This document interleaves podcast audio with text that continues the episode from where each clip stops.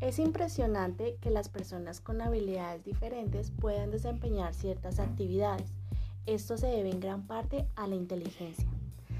Tal y como lo indicó en 1983 Howard Gardner, psicólogo e investigador de la Universidad de Harvard, quien establece que no es que solo haya un tipo de inteligencia dominante, como la inteligencia académica o sacar buenas notas, o la que se mide en las pruebas de coeficiente intelectual en las cuales se evalúa en mayor medida las habilidades matemáticas o de lenguaje.